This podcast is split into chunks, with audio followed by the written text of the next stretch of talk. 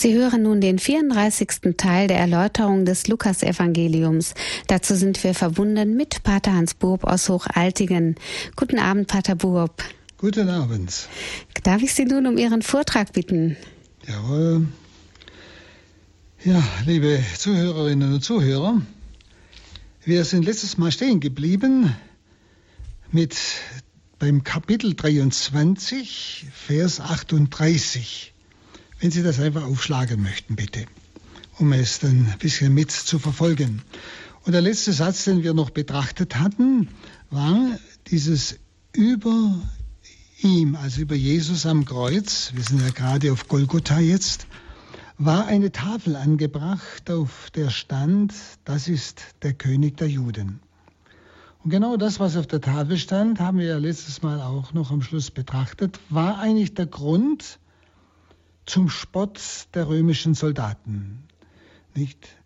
Und jetzt kommt ein neuer Vers, etwas, wo wir vielleicht staunen. Das ist der Vers 39. Jesus wurde ja zwischen zwei Verbrechern gekreuzigt. Da heißt es jetzt im Vers 39, Kapitel 23, einer der Verbrecher, die neben ihm hingen, verhöhnte ihn. Bist du denn nicht der Messias? Dann hilf dir selbst und auch uns. Interessanterweise heißt es beim heiligen Matthäus und beim Evangelisten Markus, dass beide Verbrecher der rechte und der linke, Jesus verspottet hätten. Und Lukas sagt jetzt, einer der Verbrecher, die neben ihm hingen, verhöhnten ihn. Bist du nicht der Messias? Dann hilf dir selbst und hilf uns. Und dann im Vers 14, äh 40, der andere aber wies ihn zurecht und sagte, nicht einmal du fürchtest Gott. Dich hat doch das gleiche Urteil getroffen. Uns geschieht Recht.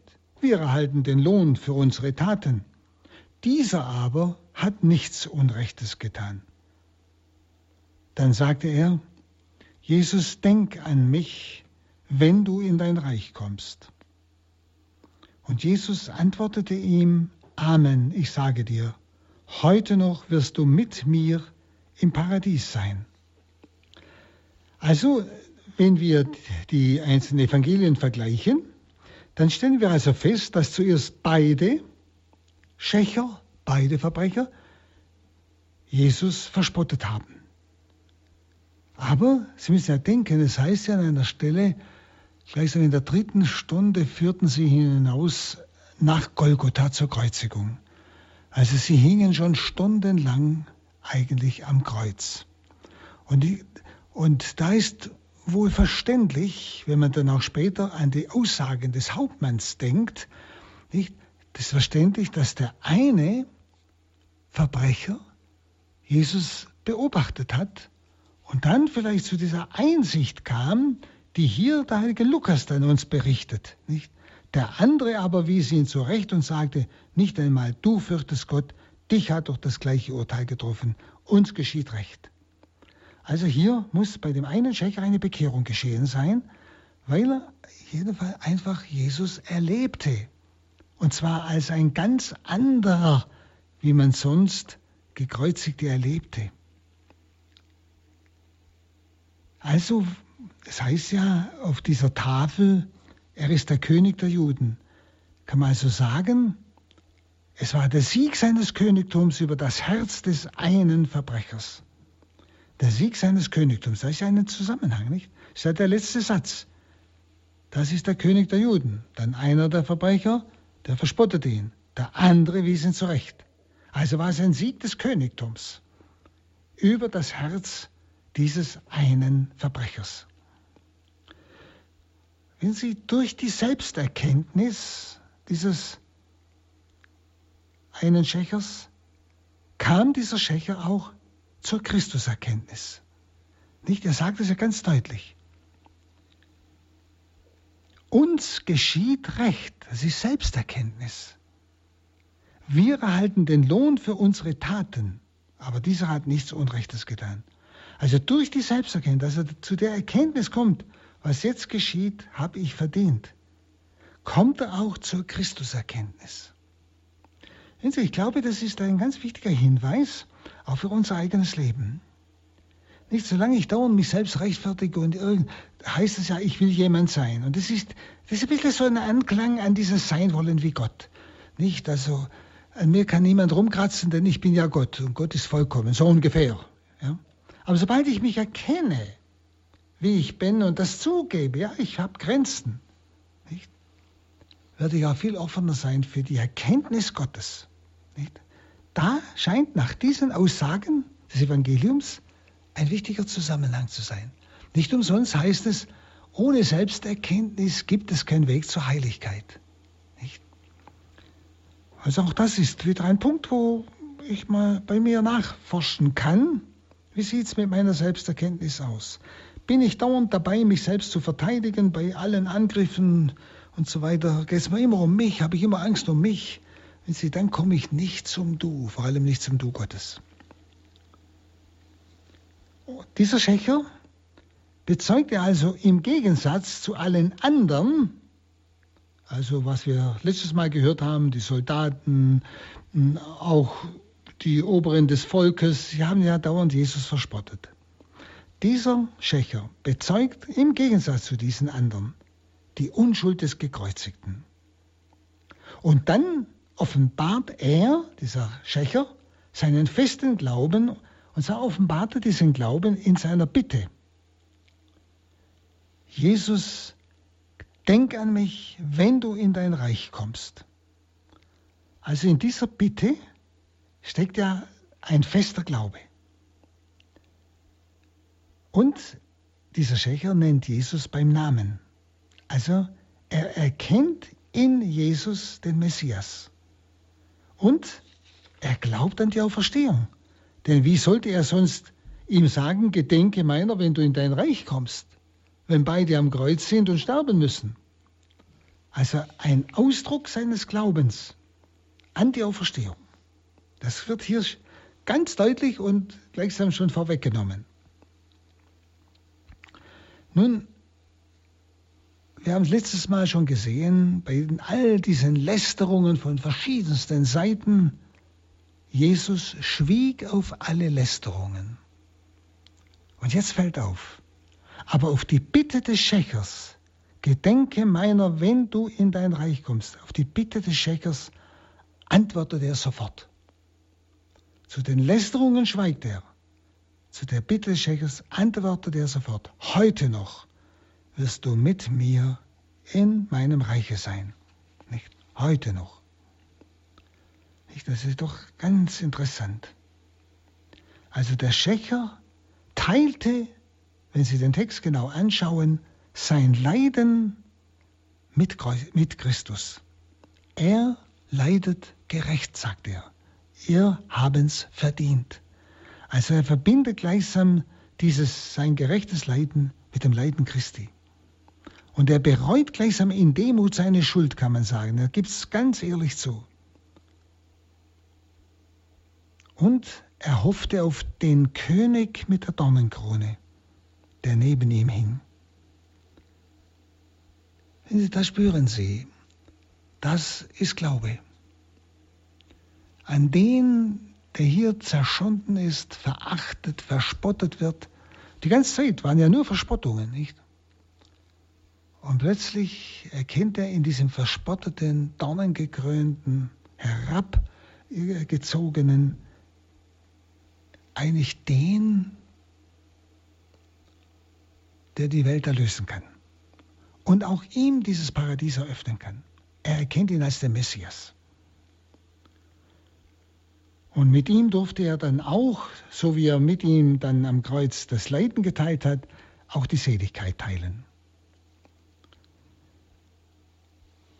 Und da spüren wir, Denken Sie immer wieder an die Tafel, die über ihm hing. Das ist der König der Juden. Nicht? Kraft des Königtums ist, dass es im Glauben erfahren wird. Dieses Königtum Christi wird im Glauben erfahren. Die Kraft dieses Königtums wird im Glauben erfahren. Das heißt, dass ich auch in Situationen der Aussichtslosigkeit, so wie dieser Schächer am Kreuz, Nicht? Dass ich dort eine ganz sieghafte Hoffnung in mir habe. Dass ich etwas von diesem Reich Gottes in mir erfahre. Der andere, der ist am Verzweifeln, der, der hadert, der schimpft und, und der verspottet Jesus noch. Nicht? Der andere, der ist plötzlich im Frieden. Das ist verstehen Sie, das ist die Kraft des Königtums. Dieses Königtum, das im Glauben erfahren wird, als Kraft, dass er sein Leiden annehmen kann als Sühne. Das ist nicht so ganz einfach. Und Jesus sagte ja schon früher, mein Reich ist nicht von dieser Welt. Es ist das Reich des Vaters von Ewigkeit. Und dieses Reich ist in uns, wenn wir uns zu Christus bekennen und seine Erlösung annehmen. Und dann erfahren wir dieses Reich. Und das sehen wir wunderbar an diesem Schächer, wissen Sie? Das ist ja Wort Gottes, es ist ja Offenbarung. Gott will uns ja hier etwas offenbaren mit dem Wort. Dass dieses Königtum Christi, das Reich, König des Reiches, ja, das ist ja der, der König des Reiches Gottes, dass dieser König und dieses Königreich in uns eine erfahrbare Wirklichkeit ist, sodass der Schächer sein schreckliches Leiden annehmen kann, bejahen kann, als verdient und es mit Christus leidet. Wissen Sie, in den Augen der Welt scheint es Ohnmacht zu sein. Dieses Königtum Christi, da ist der König der Juden. Denn sie sehen am Kreuz nur einen verachteten Verurteilten. Aber in den Schwachen offenbart sich dieses Königtum der Welt. Schauen Sie, Sie haben es hier ganz deutlich. Es ist der Schächer. In dem Schwachen offenbart sich das Königtum Christi, das Reich Gottes. Beim Schächer. Er ist ein Jude. Und dann nachher erfahren wir es auch beim Hauptmann. Und er war ein Heide. Jawohl, das war ein Gerechter, sagt der Hauptmann. Es war wirklich der Sohn Gottes. ist der Heide. Er ist also, der Herr ist König aller Menschen. Oder schauen Sie die ganze Palette, ja, der Märtyrer, nicht durch die Jahrhunderte in unserer Zeit. Es sind doch einfach schwache Menschen. In ihnen offenbart sich das Königtum Christi. Nicht? Das alles steckt doch sehr tief hier in diesem wunderbaren Text. Nicht? Nun gehen wir einen Schritt weiter. Kapitel 23, Vers 44 und 45. Und es war schon etwa die sechste Stunde, ist also mittags um zwölf, und Finsternis kam über die ganze Erde bis zur neunten Stunde, bis mittags um drei, weil die Sonne zu scheinen aufhörte. Es wurde aber der Vorhang des Tempels mitten auseinandergerissen. Was heißt das? Man kann diese Dinge leicht überlesen, aber es ist ja Wort Gottes und ist Offenbarung. Es will uns etwas sagen. Nicht, was damals nur war, sondern was dieses damals für heute bedeutet, für mich bedeutet. Wie gesagt, die sechste Stunde ist die Mittagszeit, 12 Uhr. Und die neunte eben die dritte Stunde am Mittag. Nun, während dieser drei Stunden, heißt es, lag über der ganzen Erde Finsternis. Und Lukas sucht das zu begründen mit den Worten, die Sonne hörte auf zu scheinen, heißt es wörtlich. Die Sonne hörte auf zu scheinen. Das heißt doch, Gott griff in das Weltgeschehen ein. Durch die Erlösung in Jesus Christus greift Gott in das Weltgeschehen ein. Und zwar ganz massiv. Und Welt ist das Ganze. Es ist nicht nur eine geistige Welt, sondern auch die irdische Welt. Wenn Sie alles, die ganze Schöpfung, leidet unter der Sünde des Menschen. Die ganze Schöpfung leidet unter der Sünde des Menschen. Und deshalb sehnt sich, wie Paulus sagt, die ganze Schöpfung nach dem Offenbarwerden der Kinder Gottes, also nach dem Offenbarwerden der Erlösten. Und so zeigt auch die Schöpfung diesen Eingriff Gottes in das Weltgeschehen. Wenn Sie, wir können nie Schöpfung und Mensch auseinander dividieren. Und da merken Sie nämlich, was auch die große deutsche Prophetin, die heilige Hildegard von Bingen, sehr deutlich sagt, dieser Zusammenhang zwischen dem Mensch, die Krone der Schöpfung, und der Schöpfung. Die ganze Schöpfung ist abhängig vom Menschen. Und wenn der Mensch sündigt, wie Hildegard von Bingen sagt, dann bringt er die ganze Schöpfung durcheinander. Das ist ein Heilsorganismus, das ist ein realer Organismus. Nicht? Und so sollten wir schon auch diese Bemerkung sehen. In diesem Augenblick, nicht? die Sonne hörte auf zu scheinen. Gott also greift in das Weltgeschehen ein. Der Tod Jesu ist ein Ereignis, das die ganze Welt betrifft. Das zeigt diese Bemerkung. Das war nicht einfach nur etwas für ein paar fromme Leute heute. Nein, nein. Der Tod Jesu ist ein Ereignis in der Geschichte, das die ganze Welt betrifft. Sowohl die Menschen wie auch den Kosmos der Himmelskörper. Schauen Sie, wie das endzeitliche Ereignis der Ankunft des Menschensohnes, wie Jesus uns ja schildert vor seiner Heimkehr zum Vater, nämlich durch kosmische Umwälzungen eingeleitet wird. Jesus spricht ja davon, die Sterne werden vom Himmel fallen, die Kräfte der Erde werden erschüttert werden. Nicht? Und dann wird das Zeichen des Menschensohnes am Himmel erscheinen. Wisst ihr, das sind nicht einfach nur so irgendwelche Bemerkungen, nicht ohne Realität. Nein, nein, das merken Sie hier.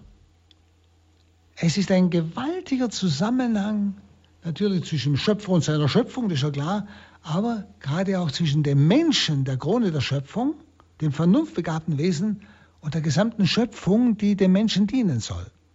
Aber wenn der Mensch sie ruiniert, indem er sich vom Ursprung Gott trennt durch die Sünde, nicht, wird diese Schöpfung sich gegen den Menschen stellen. Das sehen wir ja bei den Elementen, Erde, Erdbeben, Wasser, Überschwemmung, nicht Stürme, Luft, Feuer, Waldbrände und alles Mögliche. Nicht?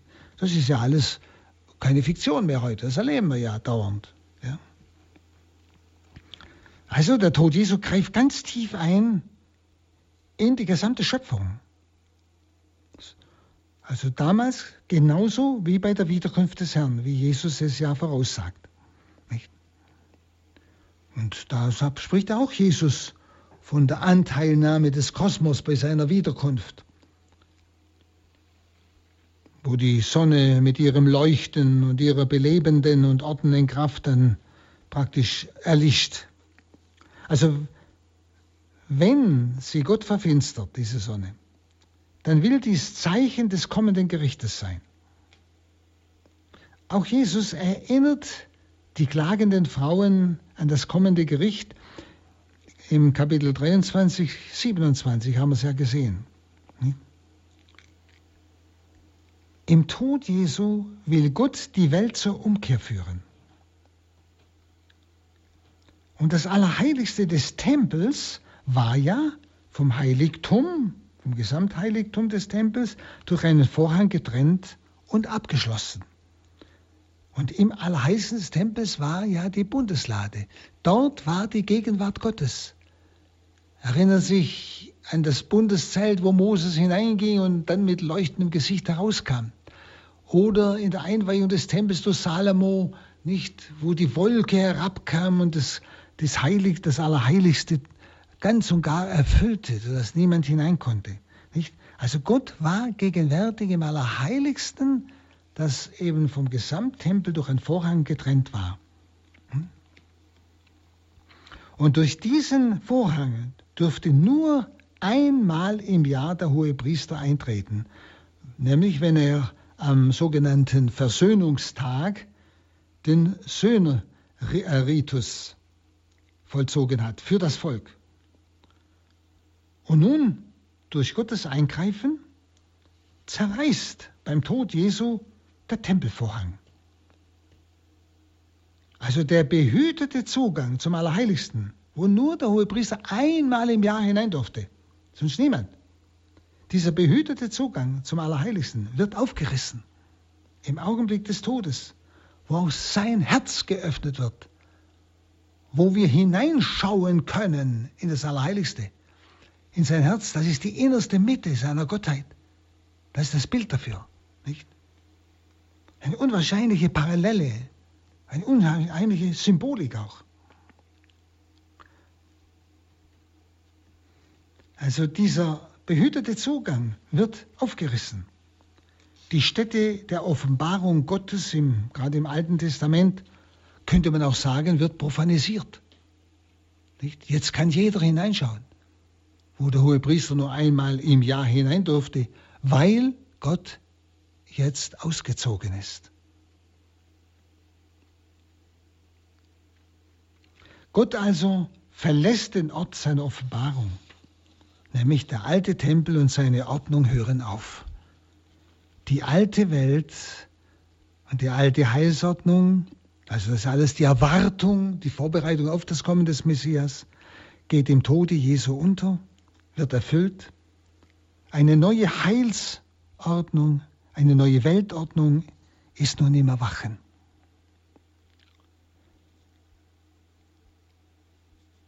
Und dann heißt es im Vers 46, und Jesus schrie mit lauter Stimme und sprach, Vater, in deine Hände empfehle ich meinen Geist. Als er dies gesprochen hatte, hauchte er seinen Geist aus. Man muss wissen, Gekreuzigte, das sind also Verbrecher, ja, Gekreuzigte gehen nur durch langsame Erschöpfung und Bewusstlosigkeit, also durch Ersticken, eigentlich zugrunde. Der Kreuzestod war ein Erstickungstod. Nicht?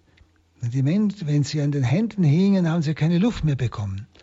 Darum musste sich Jesus immer wieder abstemmen auf den Nagel in seinen Füßen, um wieder Luft zu holen, um vielleicht ein Wort zu sagen. Nicht? Eben bis die Kräfte so erschüttert sind, dass er nicht mehr sich aufstemmen konnte und erstickt ist. So war es normalerweise bei den Gekreuzigten. Und nun heißt es aber bei Jesus, dass er nicht in Bewusstlosigkeit fiel und einfach im Schweigen dann erstickt ist, sondern der laute Ruf des gekreuzigten Jesus, der macht jetzt nachdenklich. Gerade als Gekreuzigten ist der Zeichen, dass ihm bis zuletzt menschliche Kraft zur Verfügung steht. Ist es vielleicht auch Zeichen, dass er freiwillig sein Leben hingibt. Ganz im Bewusstsein bis zum Schluss. Also verschiedene Ärzte auch die das Turiner Grabtuch erforscht haben, sagten, dieser laute Schrei sei eigentlich auch ein Ausdruck eines Herzversagens. Also heute würde man sagen Herzinfarkt. Gut, das weiß ich nicht, aber das wäre eigentlich ein wunderbarer Gedanke, dass Jesus regelrecht im Tod gleichsam sein Herz zerbrechen ließ. Also es war ein Liebestod für uns. Sein Herz ist zerbrochen aus lauter Liebe zu uns. Eigentlich ein sehr herrlicher Gedanke, denn es lohnt einmal nachzudenken und nachzugehen. Und man kann sagen, Jesus beschließt sein Leben mit einem Gebet nämlich Vater, in deine Hände empfehle ich meinen Geist. Wenn in seinem Leben Tod und Verherrlichung sich begegnen, immer dann betet Jesus. Schauen Sie auch bei der Taufe im Jordan. Taufe war ja gleichsam in den Tod begraben, also den alten Menschen gleichsam im Wasser versinken und neu auferstehen. Nicht? Also auch da war der Gedanke von Tod und Auferstehung gegenwärtig. Und es heißt, als Jesus im Wasser stieg und betete, da öffnete sich der Himmel. Also auch da betete er, wo wieder Leben, äh, wo Tod und Verherrlichung sich berühren. Genauso auf dem Berg der Verklärung, das ist Kapitel 9, Vers 28, da spricht ja Mose mit ihm und Elia, der Prophet. Und sie sprechen über sein Tod in Jerusalem und seine Auferstehung. Also wieder auch dort, nicht? Wo Tod und Auferstehung sich berühren, ist Jesus im Gebet. Nun, Jesu Leben, kann man sagen, endet in Hingabe, in Gehorsam und im Vertrauen. Wir wissen ja von anderen Evangelisten, wie Jesus gerufen hat, mein Gott, warum hast du mich verlassen? Und dann kommt dieses Wort, Vater, in deine Hände empfehle ich meinen Geist. Also auf dem Höhepunkt totaler Gottverlassenheit, also Höhepunkt der Sünde, die er auf sich nimmt. Und das ist totale Gottverlassenheit, die sich wohl kein Mensch so ausdenken kann oder vorstellen kann, wie Jesus als der Sohn Gottes es erlebte. Und genau in dem Punkt übergibt er sich und überlässt er sich dem Vater. Vater, in deine Hände empfehle ich meinen Geist. Das ist der Höhepunkt der Liebe. Das ist der Höhepunkt der Hingabe, der Höhepunkt der Anbetung. Schauen Sie, wenn wir auf so einem, ja, ich sag mal, Höhepunkt sind, auf einem Höhepunkt, wo alles dunkel ist, wo es Nacht ist, nicht? Es war ja Finsternis, war ja alles Finsternis. Zeichen der unerlösten Welt, verstehen Sie? Drei Stunden lang, nicht?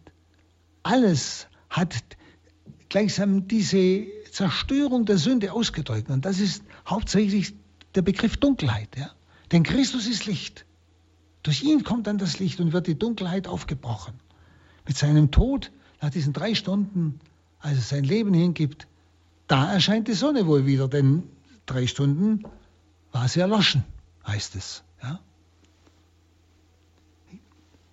Also ein Höhepunkt der Hingabe, gerade dort, wo ich nicht mehr verstehe, wo ich selbst Gott nicht, nicht mehr verstehe und dann sage, in deine Hände gebe ich meinen Geist.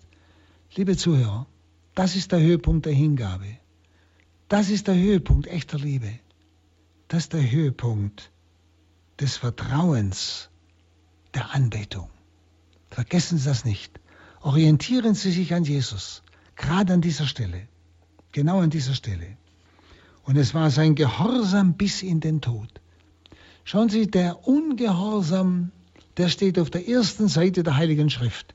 Das war die erste Sünde. Das war die Zerstörung aller Ordnungen.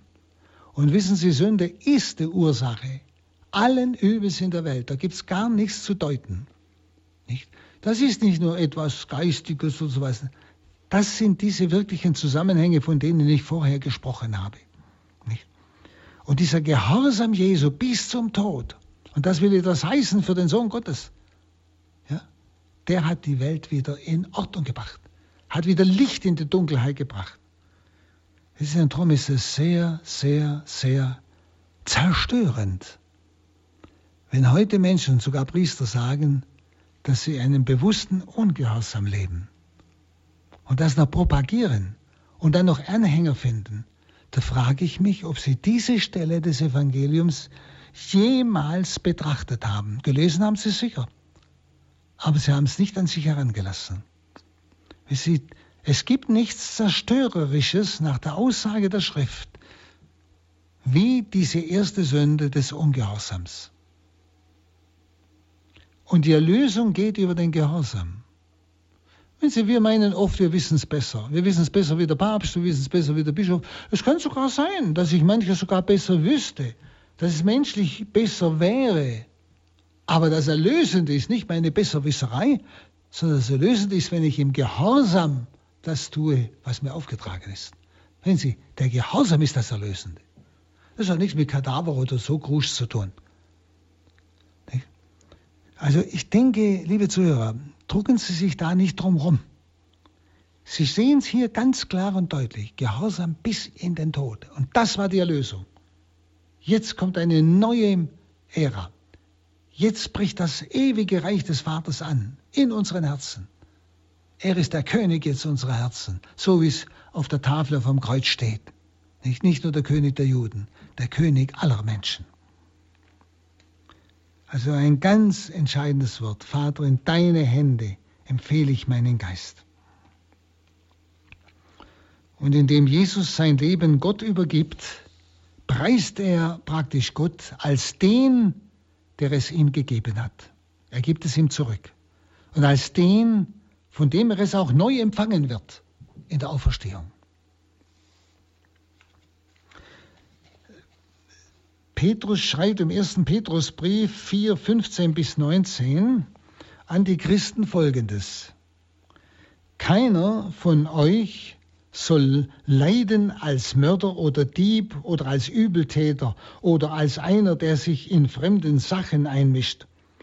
Wenn aber du leidest als Christ, soll er sich nicht schämen, sondern Gott in diesem Namen verherrlichen. Darum sollen auch die, die nach dem Willen Gottes leiden, dem getreuen Schöpfer ihre Seele im Wirken des Guten empfehlen. Also Petrus beruft sich genau auf dieses Wort. Die nach dem Willen Gottes leiden, dem getreuen Schöpfer ihre Seele im Wirken des Guten empfehlen. Also eine wunderbare Bestätigung und Weiterführung, nicht, dass es, was Jesus uns da hier vorgelebt hat, dass auch das für unser Leben ganz entscheidend ist und auch für unser Leben der Höhepunkt der Hingabe ist, des Gehorsams. Dann schauen wir auf den Vers 47. Als aber der Hauptmann sah, was geschehen war, verherrlichte er Gott und sagte, wahrhaftig, dieser Mensch war ein Gerechter. Beachten Sie genau das Wort. Dieser Mensch war ein Gerechter. Also der Hauptmann dieser Eskorte, die die Hinrichtung vollzogen haben, die also auch Jesus bewachten, er war Zeuge des großen Dramas, das sich auf Golgotha wirklich abspielte. Wissen Sie, normalerweise, wie das uns heute, also von damals berichtet ist, normalerweise hat man von Gekreuzigten nur Wutgeschrei gehört, Schmerzensschreie von diesen unglücklichen Opfern. Man hat von ihnen nur Verwünschungen gehört auf die, die sie gekreuzigt haben. Ja, wirklich Ausbrüche ihrer Verzweiflung, nicht? Das alles hat oft diese Kreuzesstrafe grauenhaft gemacht für die, die es erlebten. Und jetzt erfährt dieser Hauptmann etwas total anderes. Man muss das einmal vergleichen, wissen Sie, dass uns das aufgeht.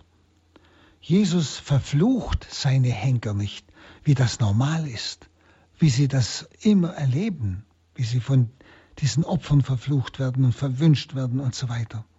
Jesus verflucht seine Henker nicht. Nein, er betet für sie um Vergebung. Er verzweifelt nicht, dieser Jesus. Er empfiehlt sich mit Vertrauen dem Vater Gott. Und er verwünscht auch die Spötter nicht, und der Hauptmann hat ja miterlebt, wie selbst seine Soldaten gespottet haben, wie die hohen Priester gespottet haben, wie alles Mögliche war. Und er verwünscht auch seine Spötter nicht, sondern er schweigt. Also was sich hier vollzieht, das geht über menschliche Kraft. Und der Hauptmann ist überzeugt, dass hier Gott am Werk ist. Also in Jesus wirkt Gott. Das war ihm klar. Jesus verherrlicht Gott. Und dieses Drama auf Golgotha beweist eigentlich diesem heidnischen Hauptmann, dass Jesus unschuldig ist. Er sagt, er ist ein Gerechter. Und jetzt überlegen Sie einmal, dieses Wort kommt sehr oft vor. Er ist ein Gerechter, sagt der Hauptmann. Und so hat ihn auch die Frau des Pilatus genannt. Erinnert sich im Matthäusevangelium 27, 19. Habe nichts zu tun mit diesem Gerechten. Auch genau dasselbe Wort. Mit diesem Gerechten. Ich habe seinetwegen die ganze Nacht gelitten. Und davon war ja auch Pilatus überzeugt. Als er dann sagte, ich bin unschuldig am Blut dieses Gerechten, Auch Pilatus nennt ihn gerecht. In Matthäus 27, 24. Ja? Ich bin unschuldig am Blut dieses Gerechten. Immer wieder das gleiche Wort. Der Hauptmann, die Frau des Pilatus, Pilatus. Und Paulus hat den, äh, praktisch, erhält den Auftrag, wie es in Apostelgeschichte 22, 15 heißt, der Gott unserer Väter hat dich erwählt, seinen Willen zu erkennen und den Gerechten zu sehen. Wieder, nämlich Jesus, den Gerechten zu sehen und die Stimme aus seinem Munde zu hören, nämlich vor Damaskus, als er vom Pferd fiel. Ja. Denn du sollst für ihn bei allen Menschen Zeuge dessen sein, was du gesehen und gehört hast. Apostelgeschichte 22, 15. Also auch hier wird er der Gerechte genannt. Das ist doch interessant. Ja, schon die Propheten haben dieses Kommen des Gerechten verkündet, wie es in Apostelgeschichte 7,51 heißt. Ja. Nehmen wir mal einmal Jeremias zum Beispiel. Jeremias äh, Kapitel 23, Vers 5. Er schreibt, siehe, es kommen Tage, da werde ich David einen gerechten Spross erwecken. Genau dasselbe Wort wieder. Einen gerechten Spross erwecken. Der wird als König herrschen und weise regieren und Recht und Gerechtigkeit im Lande wirken. Prophet Jeremia. Also das Kennzeichen der messianischen Zeit ist die Gerechtigkeit. Das Kennzeichen der messianischen Zeit und des Messias ist die Gerechtigkeit und er ist der Gerechte. Denken Sie doch auch an die Bergpredigt, wo Jesus sagt, wenn eure Gerechtigkeit nicht viel vollkommener sein wird als die der Schriftgelehrten und Pharisäer, werdet ihr in das Himmelreich nicht eingehen. Kennzeichen des, der messianischen Zeit ist die Gerechtigkeit. Gott ist gerecht. Gott ist barmherzig, aber er ist auch gerecht. Der Messias ist es also, der den Willen Gottes vollkommen erfüllt. Er ist der Heilige und Gerechte, heißt es auch in der Apostelgeschichte 3.13. Der Heilige und Gerechte. Der Anblick des Gekreuzigten also führt nicht weg vom Messias-Bekenntnis als Gerechten, sondern führt zu ihm hin. Der Anblick des Gekreuzigten. Denn ihn nennt der heilige Hauptmann. Dieser Mann war ein Gerechter. Nun, das Bekenntnis dieses heidnischen Hauptmanns klagt natürlich die Juden an, die ja Jesus nicht glaubten. Und Stephanus schon hat diesen Vorwurf massiv erhoben in Apostelgeschichte 7,51. Da sagt er den Juden, ihr Halsstarrigen und Unbeschnittenen an Herz und Ohren. Wissen Sie, körperlich waren sie beschnitten, aber nicht am Herz und Ohren. Ihr widerstrebt alle Zeit dem Heiligen Geist. Wie eure Väter, so auch ihr. Welchen Propheten haben eure Väter nicht verfolgt? Ja, getötet haben sie jene, die geweissagt haben vom Kommen des Gerechten. Auch Stephanus, ja. Vom Kommen des Gerechten, dessen Verräter und Mörder ihr nun geworden seid. Apostelgeschichte 7,51. Also Stephanus hält ihnen genau das wieder vor. Schauen wir dann auf die Verse 8, 48 und 49. Und alle die Scharen, die zugegen waren bei diesem Schauspiel, sahen, was geschehen war, schlugen an ihre Brust und kehrten heim. Es standen da alle seine Bekannten von ferne und Frauen, die ihm von Galiläa her gefolgt waren, dies nun sehend. Also die Worte dieses Berichtes erinnern eigentlich an den Propheten Zacharias. Zacharias in 12.10 schreibt, über Davids Haus und die Bürger Jerusalems gieße ich den Geist des Mitleids und Flehens aus. Sie blicken hin auf den, den sie durchbohrt habt, und sie halten Totenklage um ihn, wie man um den einzigen klagt. Bitter weint man um ihn, wie man um den Erstgeborenen weint. Nicht? Sie waren zugegen, sahen geschehen, schlugen an ihre Brust und kehrten heim. Ja. Das hat der Prophet Zacharias schon vorausgesagt. Das heißt ja, alle Bekannten Jesu hatten sich von ihm entfernt. Sie standen fern. Ja? Das heißt, alle Bekannten Jesu hatten sich von ihm entfernt, als er verhaftet und verurteilt wurden. Und als Gott sich nicht seiner annahm scheinbar. Also, auch hier prophetische Worte gehen hier in Erfüllung. Wie fast immer deutet es der heilige Lukas immer nur so an, diese prophetischen Worte. Zum Beispiel das Wort aus dem Psalm 88, 9. Du hast mir meine Bekannten entfremdet, mich ihnen zum Abscheu gemacht. Nicht? Und hier heißt es, sie standen aber alle, seine Be Bekannten, von fern und Frauen, die aus Galiläa kamen. Also ein Hinweis auf dieses Psalmwort. Du hast mir meine Bekannten entfremdet, mich ihnen zum Abscheu gemacht. Oder aus dem Psalm 38, 12, der klingt genauso an in diesem Wort. Meine Freunde und Nachbarn fliehen vor meiner Plage und meine Nächsten halten sich fern. Meine Nächsten halten sich fern. Fast wörtlich hat es dann hier der heilige Lukas uns berichtet. Ja? Sie spüren also hier immer diese wunderbare äh, Erfüllung im Neuen Testament, was im Alten Testament wörtlich zum Teil vorausverkündet wurde. Also darum muss man eigentlich denken, hätten doch ja, die Verantwortlichen Israels ihn erkennen müssen. Also sie stehen noch ferne, diese Verwandten oder Bekannten. Aber sie haben sich mindestens hingestellt. Und, wichtig, sie bleiben stehen. Die anderen heißt es, schlugen an ihre Brust und kehrten heim, die Scharen. Aber es standen da alle seine Bekannten von ferne und die Frauen, die ihm von Galiläa gefolgt waren, haben das alles gesehen.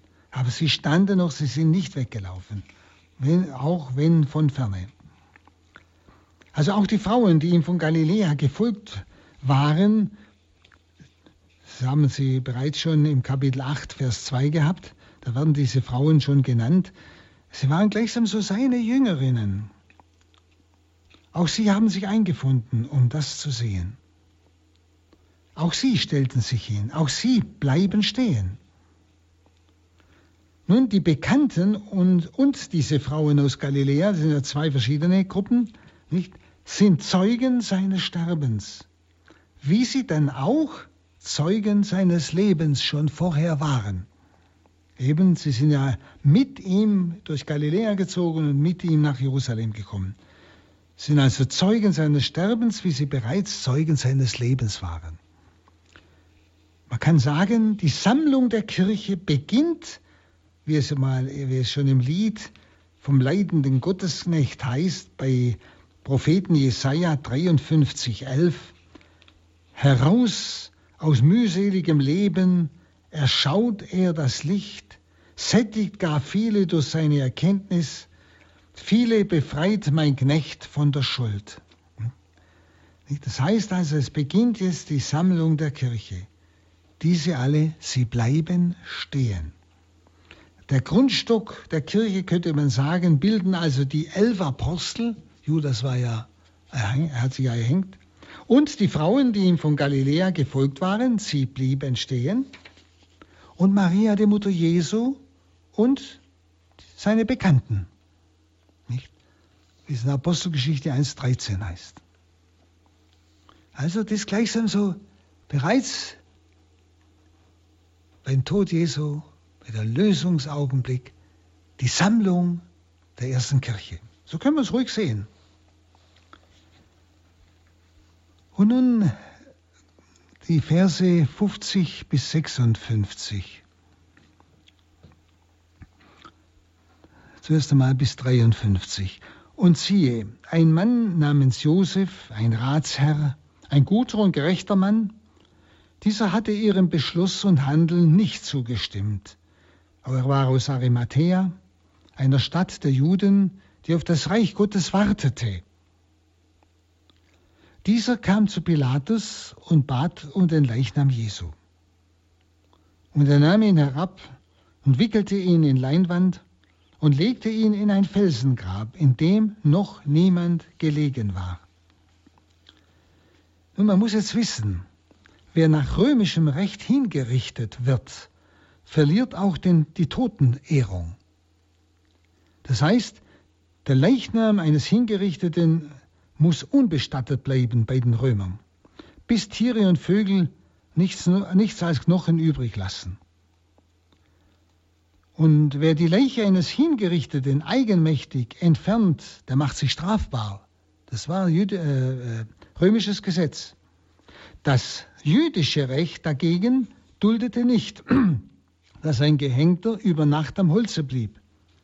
Also wenn jemand für ein todeswürdiges Verbrechen hingerichtet wurde und man ihn danach auf einen Baum aufhängte, dann soll sein Leichnam nicht über Nacht an dem Baum hängen, sondern man begrabe ihn noch am gleichen Tag, denn von Gott verflucht ist ein Aufgehängter. Und, du sollst, das ist also jetzt ein Text aus Deuteronomium 21, 23, Du sollst dein Land, das der Herr, dein Gott, dir zum Erbteil verleihen wird, nicht verunreinigen. Also das ist mosaisches Gesetz, nicht bei den Juden. Die Totenklage versagen auch die Juden dem, der hingerichtet wurde, die Totenklage.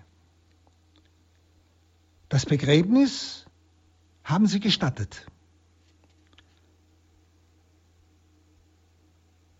Und der so hingerichtete wurde auf einem eigenen Begräbnisplatz verscharrt bei den Juden.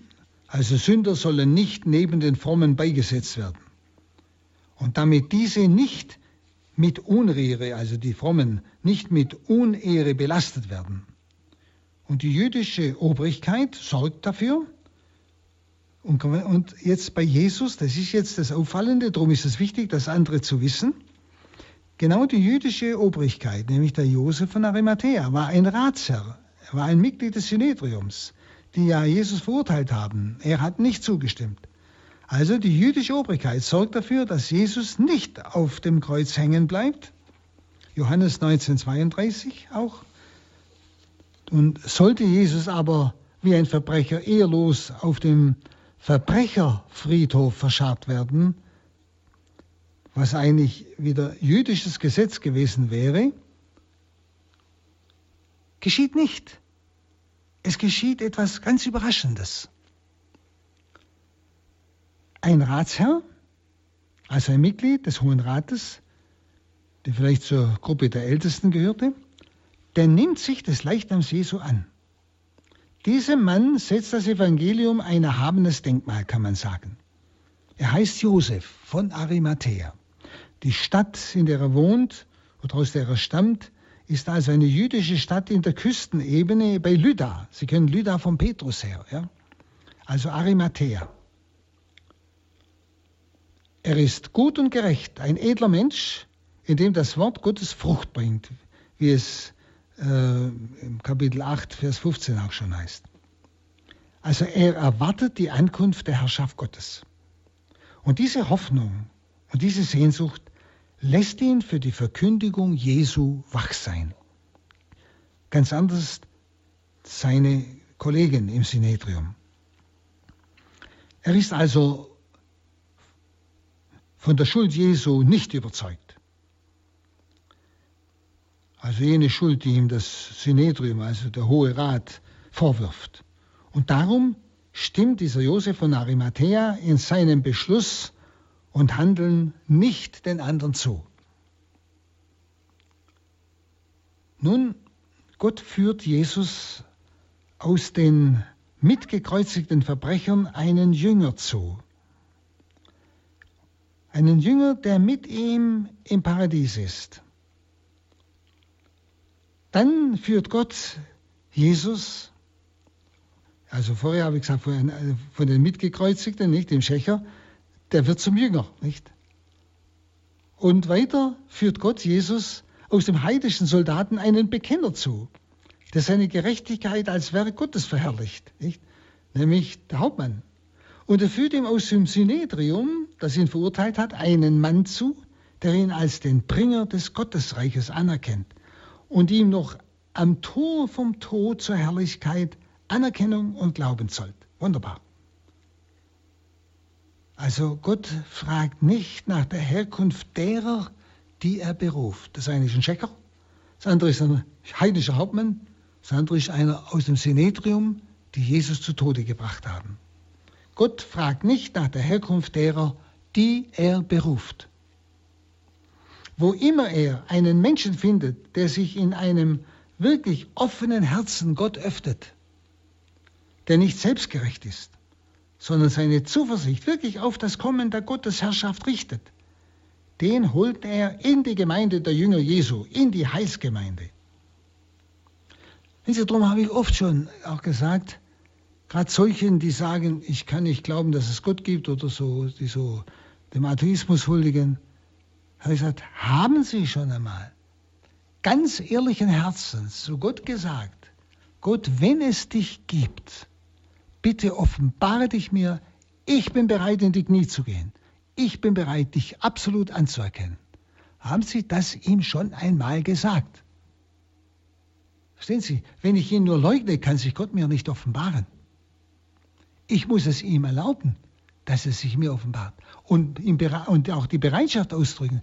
Dann werde ich dich absolut anerkennen, ohne Bedingung. Dann kann sich Gott dem Menschen offenbaren. Und sagen Sie das ruhig manchen Leuten, die so ungläubig durch die Gegend laufen, so diese praktischen Atheisten. Nicht, ob Sie das schon einmal Gott ganz klar gesagt haben. Ganz ehrlich. Wenn so Leute, die, die leben, wie sie wollen, sie nennen sich katholisch, aber leben, wie es ihnen passt. Was ist das anders als Atheismus? Dann glaube ich ja gar nicht an das Wort Gottes.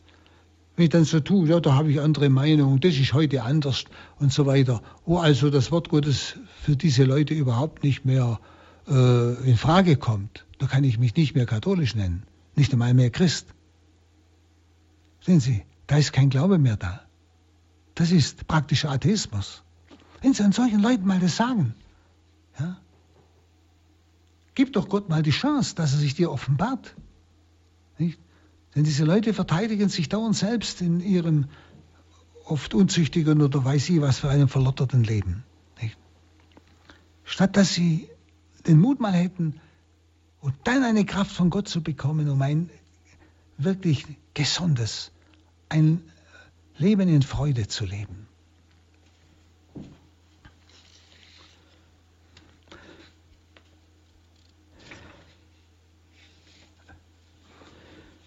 Ja. Also dieser Josef von Arimathea ist eigentlich kein Verwandter Jesu. Er ist ein Fremder, der ihm das tut. Und Pilatus gibt den Leichnam frei. Es ist also schon überraschend. Denn auch Pilatus ist von der Unschuld Jesu überzeugt.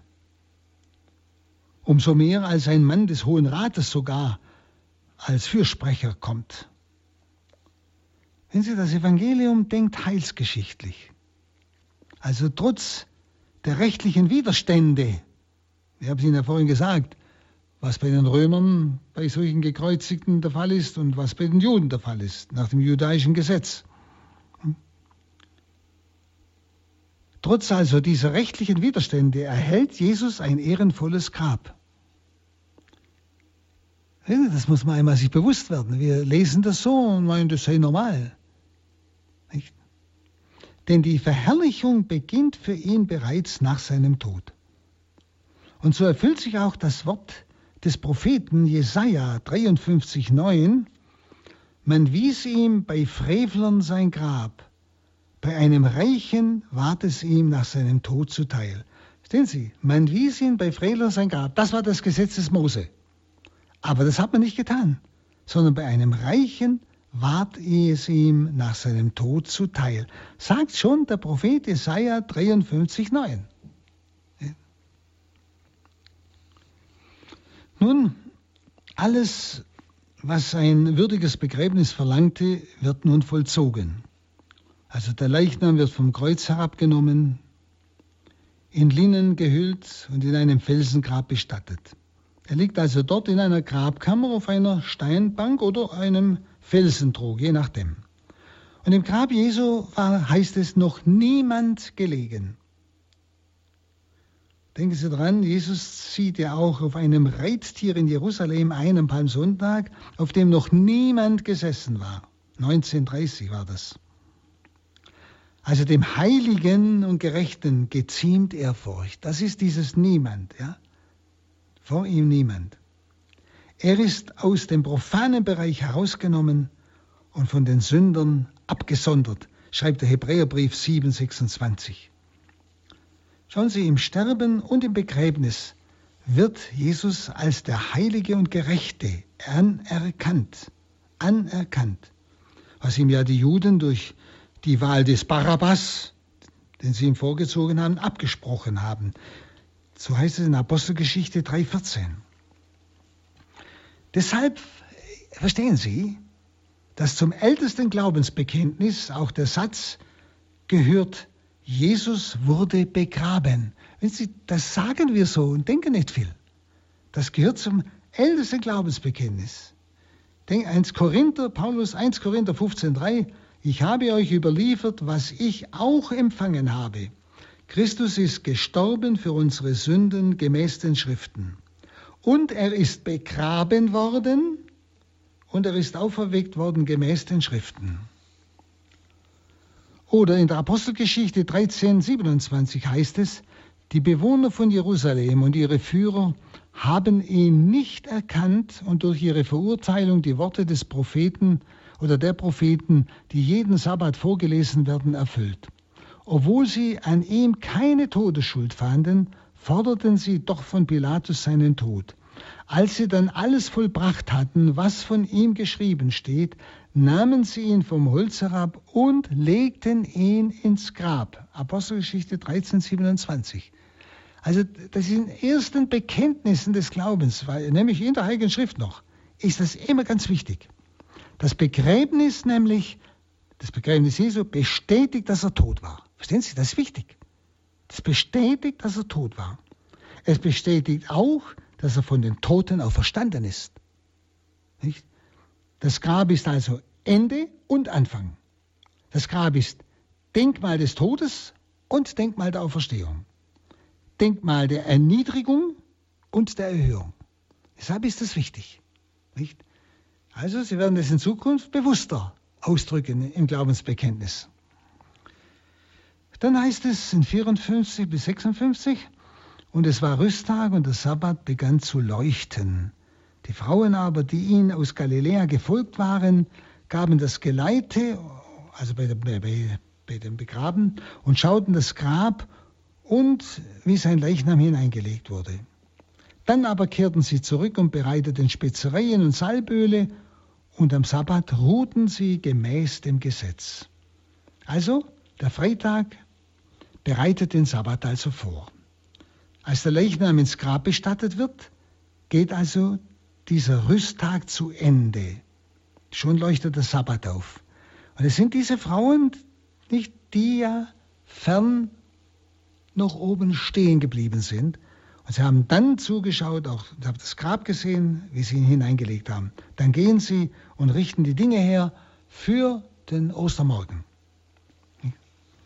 Also der Abendstern ist das Zeichen des beginnenden Sabbat. Am Freitagabend strahlt er auf und in den Häusern flammen dann die Lichter auf, nicht, die den Ruhetag der Verherrlichung Gottes verkünden. Nicht? Das war der Ritus bei den Juden. Schauen Sie, über der Finsternis des Karfreitags beginnt also jetzt das Licht zu leuchten in dieser Symbolik. Des ersten Sternes, der aufgeht, und der Kerzen, die jetzt in den Häusern angezündet werden, um den Sabbat zu begrüßen. Also über dem Begräbnis Jesu liegt nicht hoffnungslose Nacht, sondern beginnt Leben, beginnt Licht, beginnt Herrlichkeit zu erstrahlen. Es ist, es ist so viel Symbolik drin, die wesentliche Aussagen hat.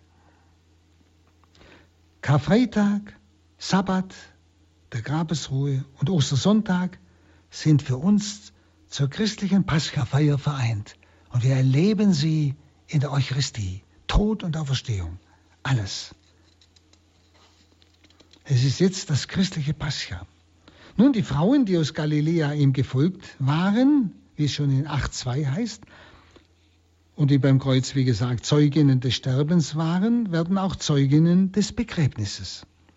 Sie sehen das Grab, wie man den Leichnam hineinlegt, und sie werden auch die ersten Zeuginnen des leeren Grabes nach der Auferstehung Jesu sein, nämlich am Ostermorgen. Es sind dieselben Frauen wieder, die droben standen, die ihn von Galiläa gefolgt sind, ihm gedient haben mit ihrem Vermögen, die Zeugen des Begräbnisses waren, sie sind auch Zeugen des leeren Grabes am Ostermorgen. Sie kommen als Erste.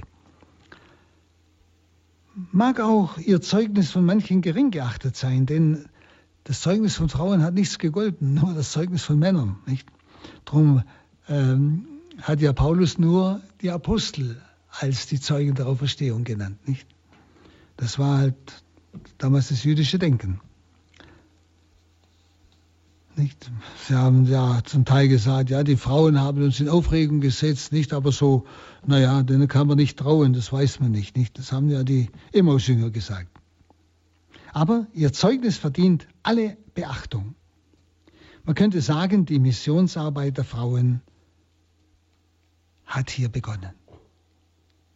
Nicht? Sie waren diese ersten Zeugen. Sie haben alles mitgezeugt mitbezeugt. Sein Leben in Galiläa, seine Verkündigung, seine Kreuzigung, seine Grablegung und sie werden Zeugen des auferstandenen Herrn. Und haben damit also eine wichtige Sendung. Wir wollen hier äh, enden, so die Zeit jetzt rum, wollen dann nächstes Mal in den Ostermorgen hineingehen. So wünsche ich Ihnen, dass Sie vielleicht weiter und noch einmal diese Stellen betrachten. Sie merken, wenn man es nur so liest als ein Ereignis wie so eine Geschichte, dann findet man nicht viel dahinter. Gut, das hat eine schon Aussage, Christus der Gekreuzigte. Aber wenn man genauer auf diese Dinge eingeht, merkt man auch die ganzen Parallelen vom Alten Testament und was das alles für eine unwahrscheinlich tiefe Aussage hat. Und so wünsche ich Ihnen wirklich den Geist Gottes, dass sie das Wort Gottes immer tiefer begreifen und segne sie, der, Allm der allmächtige Gott, der Vater, der Sohn und der Heilige Geist. Amen. Amen. Ganz herzlichen Dank, Pater Burb, für die ausführlichen Erläuterungen des Lukas-Evangeliums. Für uns heißt es ja nun, die vielen Anregungen auch in den Alltag mit einzubeziehen. Vielen Dank. Liebe Zuhörer, sollten Sie die Auslegung des Lukas-Evangeliums noch einmal nachhören wollen, so können Sie bei uns, bei unserem CD-Dienst, die entsprechenden CDs anfordern. Grundsätzlich sind diese kostenlos. Über eine Spende würden wir uns allerdings sehr freuen.